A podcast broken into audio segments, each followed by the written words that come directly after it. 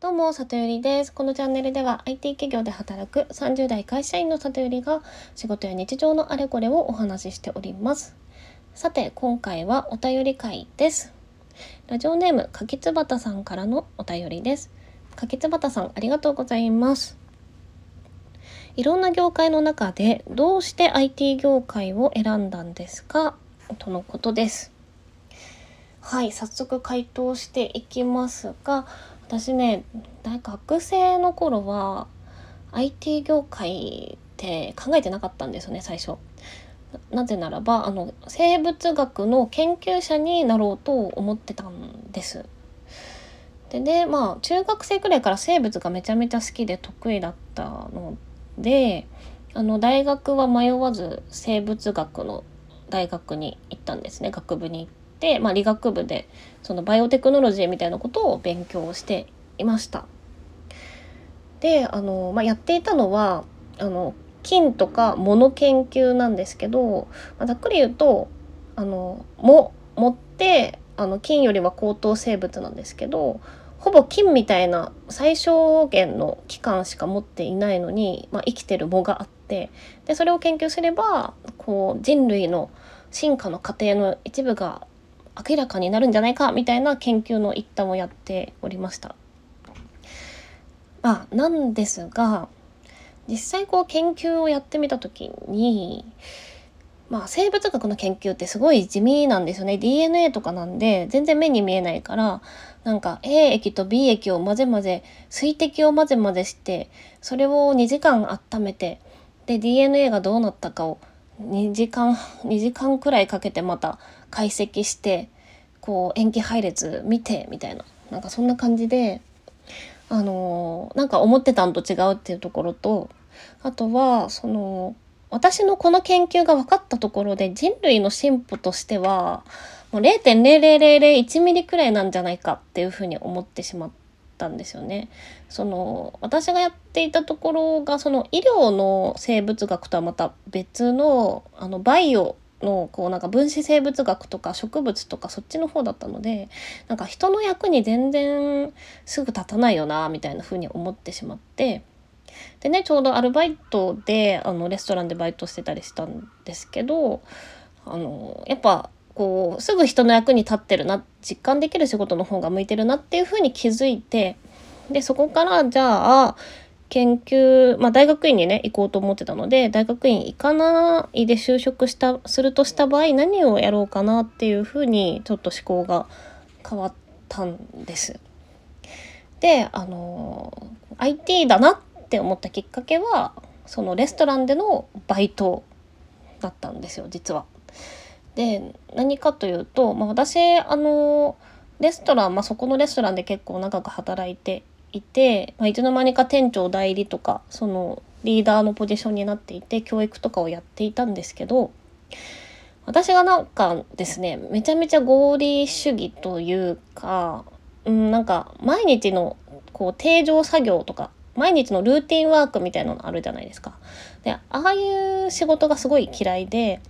こう毎日やらなきゃいけないんだからいかにそれを早く終わらせてもっとお客さんに丁寧に接客する時間を作るかみたいなのを増やしたくて、まあ、店長とそういうので試行錯誤してたんですけど、まあ、アルバイトの中にはそういう合理合理的とかもどうでもよくてダラダラ働きたいみたいな子いたりするわけですよ。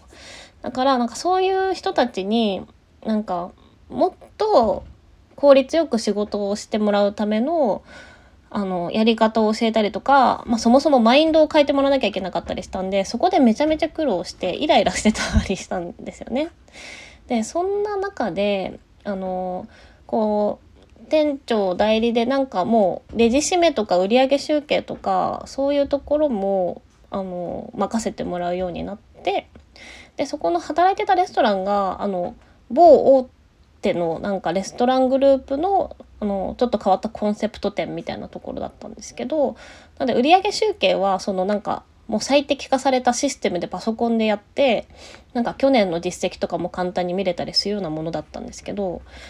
でねそのシステムを触って私めちゃめちゃ感動したんですね。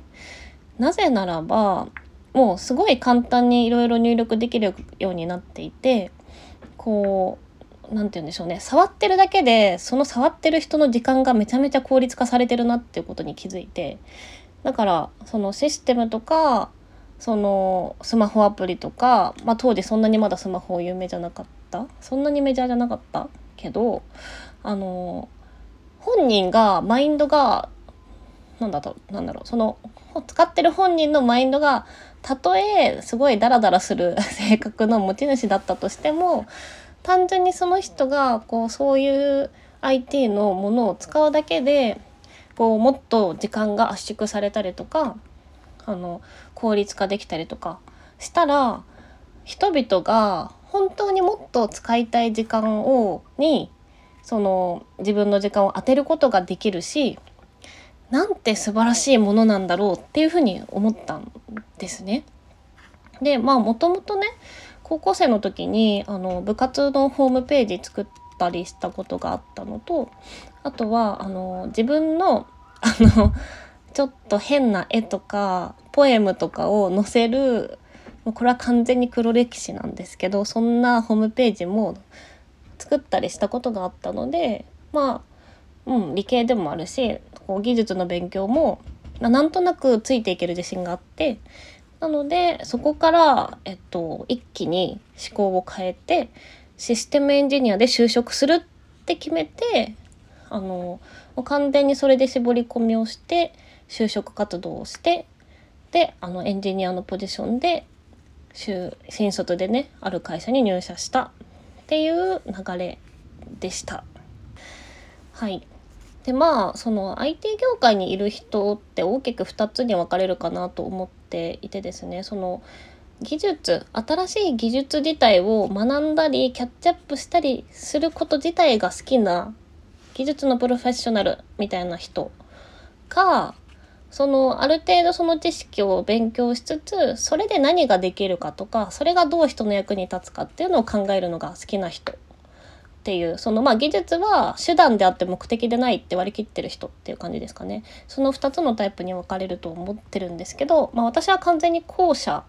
の方なので、まあ、今その自分でゴリゴリプログラミング書いてというよりは、まあ、企画とかマネジメントをしてそのよりいいものをこうどうやって作るかより、うん、より良いものを世の中に出すために、まあ、あのプロジェクトを進めたりっていうような仕事をして